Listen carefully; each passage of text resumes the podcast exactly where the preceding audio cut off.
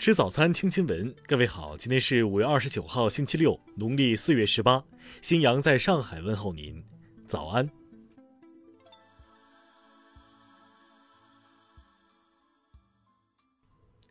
首先来关注头条消息。五月二十八号，外交部发言人赵立坚主持例行记者会，有记者提问。二十七号，美国总统拜登称可能会发布一份报告，详细说明美国情报界关于新冠肺炎疫情起源的调查结果。我们还注意到，美国家情报机构也开始对病毒溯源发表看法，称将继续研究所有证据，收集和分析新信息。中方对此有何评论？赵立坚表示，病毒溯源是一个严肃的科学问题，美国却企图让所谓情报人员来主导结论。这只能说明美方根本不在乎事实真相，根本不想搞科学研究，只是一心玩弄政治，对他国甩锅推测。世人都清楚，美方近来再次恶意翻炒实验室泄露，声称要就这一问题进行调查，动机不纯，用心险恶。赵立坚说道：“我想提醒他们两点：第一，中国实验室事件引发病毒极不可能。”这一结论清清楚楚记录在中国世卫组织联合考察组研究报告中。第二，美国才是拥有世界上规模最大、数量最多生物实验室的国家。德特里克堡生物基地发生泄漏事故的消息早已被媒体曝光。公开资料显示，德特里克堡居然与侵华日军七三幺部队有着千丝万缕的关系。罪恶滔天的七三幺部队负责人石井四郎还曾是德宝的生物武器顾问。我想问一问美方，美方何时对2019年7月弗吉尼亚州北部不明原因呼吸系统疾病和威斯康辛州大规模电子烟疾病的详细情况作出说明？有没有意愿和勇气让世卫组织专家赴美国进行调查？赵立坚最后反问道。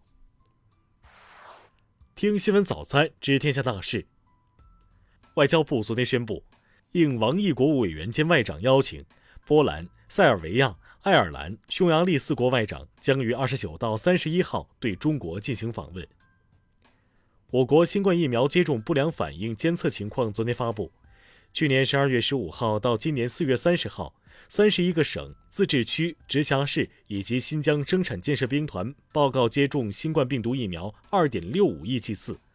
报告预防接种不良反应三万一千四百三十四例，报告发生率为十一点八六每十万剂次。近期，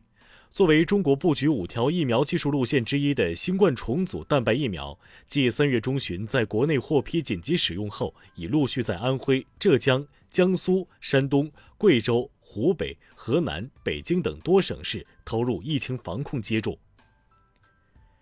应急管理部昨天对外发布了青海玛多七点四级地震烈度图，目前灾区的抢险救援和紧急转移安置工作基本结束。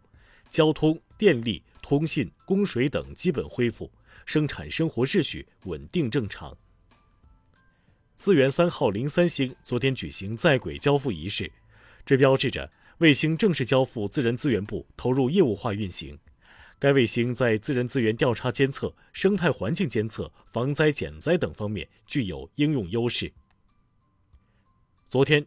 中国人造太阳创造了新的世界纪录。成功实现可重复的1.2亿摄氏度101秒和1.6亿摄氏度20秒等离子体运行，将1亿摄氏度20秒的原纪录延长了五倍。贵州省人民政府昨天表示，今年该省将进一步深化全省通办一次办成改革，年底前实现省市县乡村五级三千余项政务服务事项全省通办。山西省森林公安机关近日启动又一个半年期专项行动，严厉打击各类破坏森林资源违法犯罪活动，六种涉林违法犯罪行为将予以重点打击。下面来关注国际方面。美国总统拜登二十七号就美国经济问题发表讲话，他表示，拜登的经济计划正在奏效，美国要重视经济实力以保持竞争力。他还提到，美国必须成为世界第一。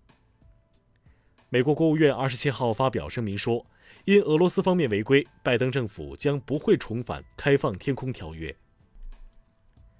七国集团外长二十七号发表声明，呼吁白俄罗斯立即无条件释放此前被捕的白反对派记者罗曼·普罗塔谢维奇。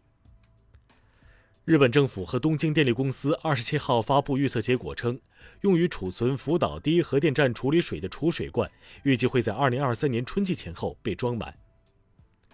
德国政府二十八号正式承认。其殖民部队在二十世纪初在纳美尼亚犯下了种族灭绝的罪行。德方称将设立一个总额为十一亿欧元的基金，用于当地的社会福利项目，改善受害原住民地区社区的民生发展。就日本东京奥运会官网地图将独岛标注为日本领土一事，韩国外交部二十八号表示，已向日方提出强烈抗议，并强调。今后绝不容忍日方有关独岛的任何错误行为。加拿大总理特鲁多二十七号发表声明，就加拿大政府在二战期间拘禁六百多名意大利裔人士作出正式道歉。国际民航组织理事会二十七号在其特别会议上，对近日发生的一客机在白俄罗斯发生改航事件表达强烈关注，并决定展开事实调查。下面来关注社会民生。广东佛山禅城区新冠肺炎疫情防控指挥部二十八号发布通告，该区定于二十八号下午十五点到二十九号中午十二点，对全区常住人口开展全员核酸检测。北医三院肿瘤内科医生举报肿瘤治疗黑幕一事有新进展，被举报人陆卫被警告罚款人民币三万元整和暂停执业六个月。涉事企业因未取得医疗机构执业许可证，擅自执业，被罚一百六十五万元。湖南衡阳特大涉黑系列案昨天一审宣判，该案系公安部挂牌督办案件，五十七名被告人中，黑社会性质组织成员四十三人，非组织成员十四人，最终被告人石峰等四人被判处死刑。二十七号中午，福州市福飞南路某小区有人高空抛物。涉案人员徐某将杂物从七楼扔下，砸中小车。由于情节恶劣，该案正以高空抛物罪方向展开侦查。广东湛江警方近日打掉利用美女网络直播实施诈骗的犯罪团伙三个，共抓获犯罪嫌疑人二十七名。目前案件在进一步侦办中。下面来关注文化体育。中国乒乓球队直通 WTT 大满贯世乒赛暨奥运模拟赛继续进行。男双决赛，马龙、许昕三比一击败樊振东、王楚钦；女双决赛，孙颖莎、王曼玉三比零横扫刘诗雯、陈梦。世界杯亚洲区预选赛四十强赛 F 组的一场比赛，日本队十比零战胜缅甸队，提前两轮出线，成为首支晋级世预赛亚洲区十二强赛的球队。湖北省十堰市云阳区近日又发现一恐龙蛋化石点，据专家初步推测，该恐龙蛋化石点复存地层为距今约六千六百万年的晚白垩时期，化石密度较大，部分原位化石保存完好。华中师范大学前校长、人文社科资深教授张开元先生昨天在武汉逝世，享年九十五岁。张先生在辛亥革命、南京大屠杀等研究领域都有开创性的学术贡献，是中国近代史学的领军人物。以上就是今天新闻早餐的全部内容。如果您觉得节目不错，请点击再看按钮。咱们明天不见不散。